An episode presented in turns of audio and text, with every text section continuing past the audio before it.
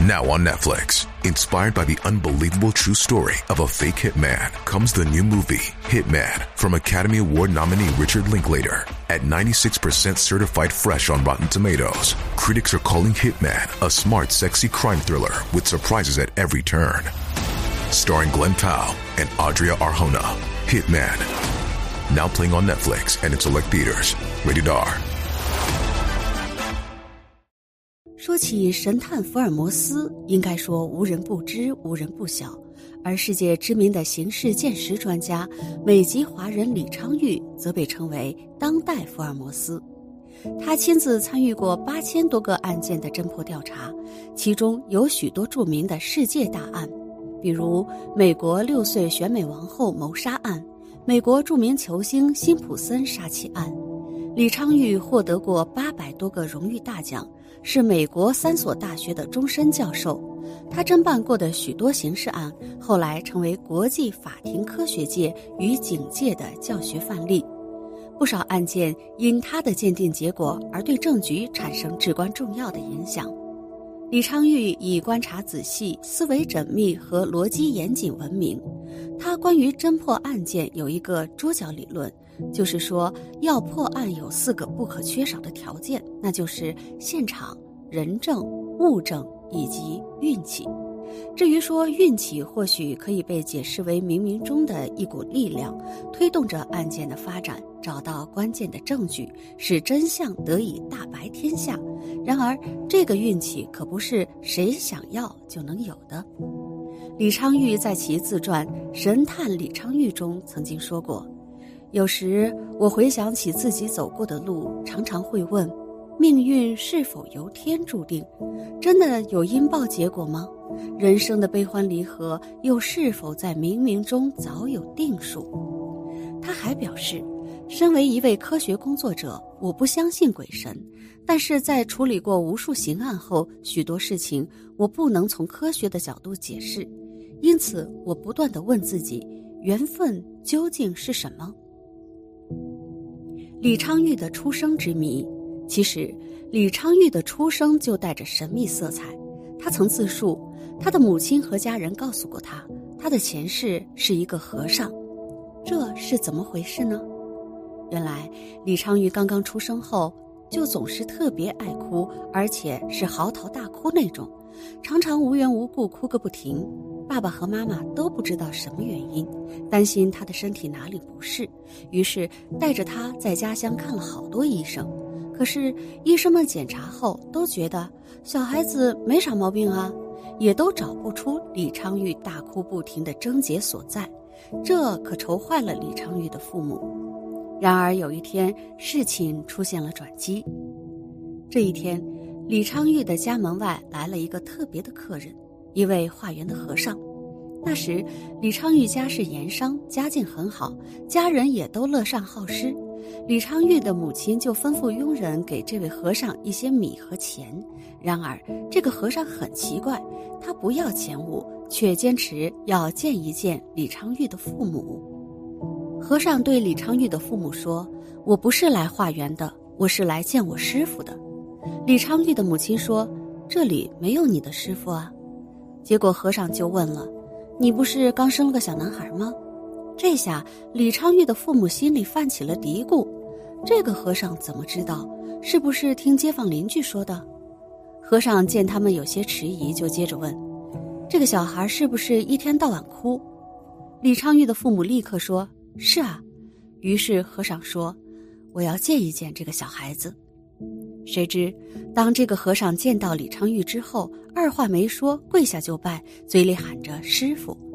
和尚对李昌钰的父母说：“李昌钰的前世是他的师傅，法名为解尘，不愿意投胎到凡间，硬是给送来了，所以一直哭泣不止。”和尚还给李昌钰的父母支了个招，说只要给小孩改名为解尘，他就不会再这样哭了。真的假的？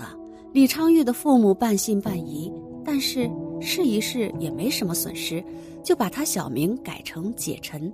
还真别说，这一改还真的就好了，不哭了。李昌钰二零零六年四月在北大演讲时，有观众提问：问他这一生最遗憾的事是什么？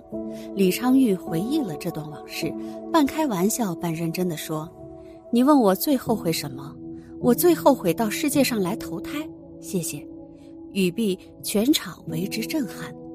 说到这里，不禁令人想起中国古书上记载过的类似例子，比如传说北宋大文豪苏东坡是由五戒和尚转世而来，明朝的大儒也是心学大师的王阳明前世也是江西一寺院的老和尚，还有记载称清朝的顺治皇帝是四川峨眉山金顶的一位老僧转世，和李昌钰一样，也是被前世的徒弟给找到了。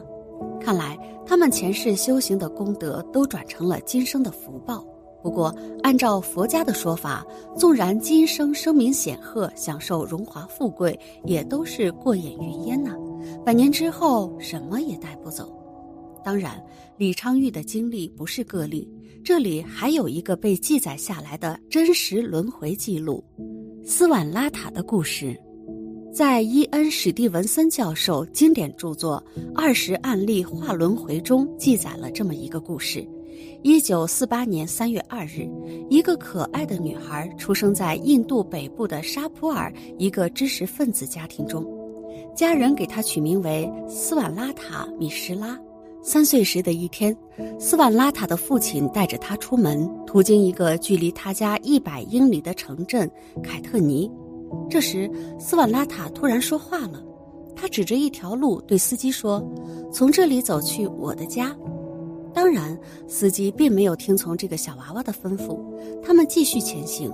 后来，在凯特尼市找了个地方喝茶，喝着喝着，斯瓦拉塔又发话了。他说：“如果大人们去他家的附近，就能找到更好喝的茶。”这是斯瓦拉塔第一次说出有关前世记忆的话。而随后，他的记忆就如同开闸的洪水，越来越多，而且相当详细。他说，他原来的名字叫拜亚帕萨克，家里有两个儿子。那么，他前世的家是什么样的呢？斯瓦拉塔描述道，他的家在哲库天，是凯特尼市的一个区。那是栋白色的房子，门是黑的，有铁栅栏，四个房间粉刷过，其余的没有太多的装饰。前房的地板是石板铺成的，屋后是一个女子学校，屋前是铁道，从屋内能看到一个石灰的锅炉。此外，他还说他家有辆摩托车，这在当时可是极为罕见，可见他的前世家庭是相当富裕的。一九五九年春天，拉贾斯坦大学超心理学系研究超自然现象的班纳吉教授听说了斯瓦拉塔的事。为了了解事情的真假，他就拿着记录斯瓦拉塔回忆的笔记本去凯特尼市了。干什么呢？找房子啊！斯瓦拉塔都描述的这么详细了，要真是存在，还怕找不到？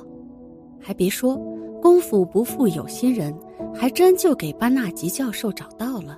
这栋白色的房子属于帕萨克家族，在班纳吉教授去的时候已经扩建了不少。班纳吉教授了解到。这个家族中真的曾经有一个成员叫拜亚帕萨克，不过她在一九三九年去世了，留下了悲痛的丈夫和两个年幼的儿子以及一群兄弟，而帕萨克一家和住在一百多英里以外的米什拉一家之前也是互不相识。到了当年的夏天，斯万拉塔的前世丈夫、儿子和大哥都来到了斯万拉塔今生所住的地方查塔坡，和他们一起来的还有九位查塔坡当地人。来到斯瓦拉塔家，他们一行人等没有说出自己来认亲的目的，给人的感觉就是普普通通的访客。谁知十岁的斯瓦拉塔立刻就认出了他的大哥，他喊出了大哥的昵称巴布。可以想象，当时大家一定都很激动。斯瓦拉塔把这群人一个个的看了个遍，有些人他认识，有些人不认识。认识的是前世的家人，不认识的是今生当地的陌生人。当看到自己前世的丈夫青塔玛尼潘迪时，斯瓦拉塔还显得有些害羞。他轻轻地说出了他的名字。而且斯瓦拉塔还认出了自己前世的儿子茉莉。斯瓦拉塔在前世去世时，茉莉才十三岁。不过，茉莉有心要考考斯瓦拉塔，他差不多在二十四小时内一直坚称自己不是茉莉。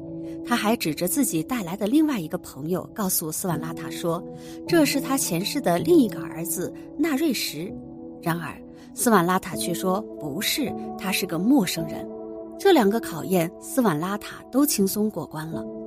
就当大家还是半信半疑时，斯万拉塔对前世丈夫潘迪说了一件事，让潘迪不禁吃了一惊，并相信这就是他去世的妻子拜雅。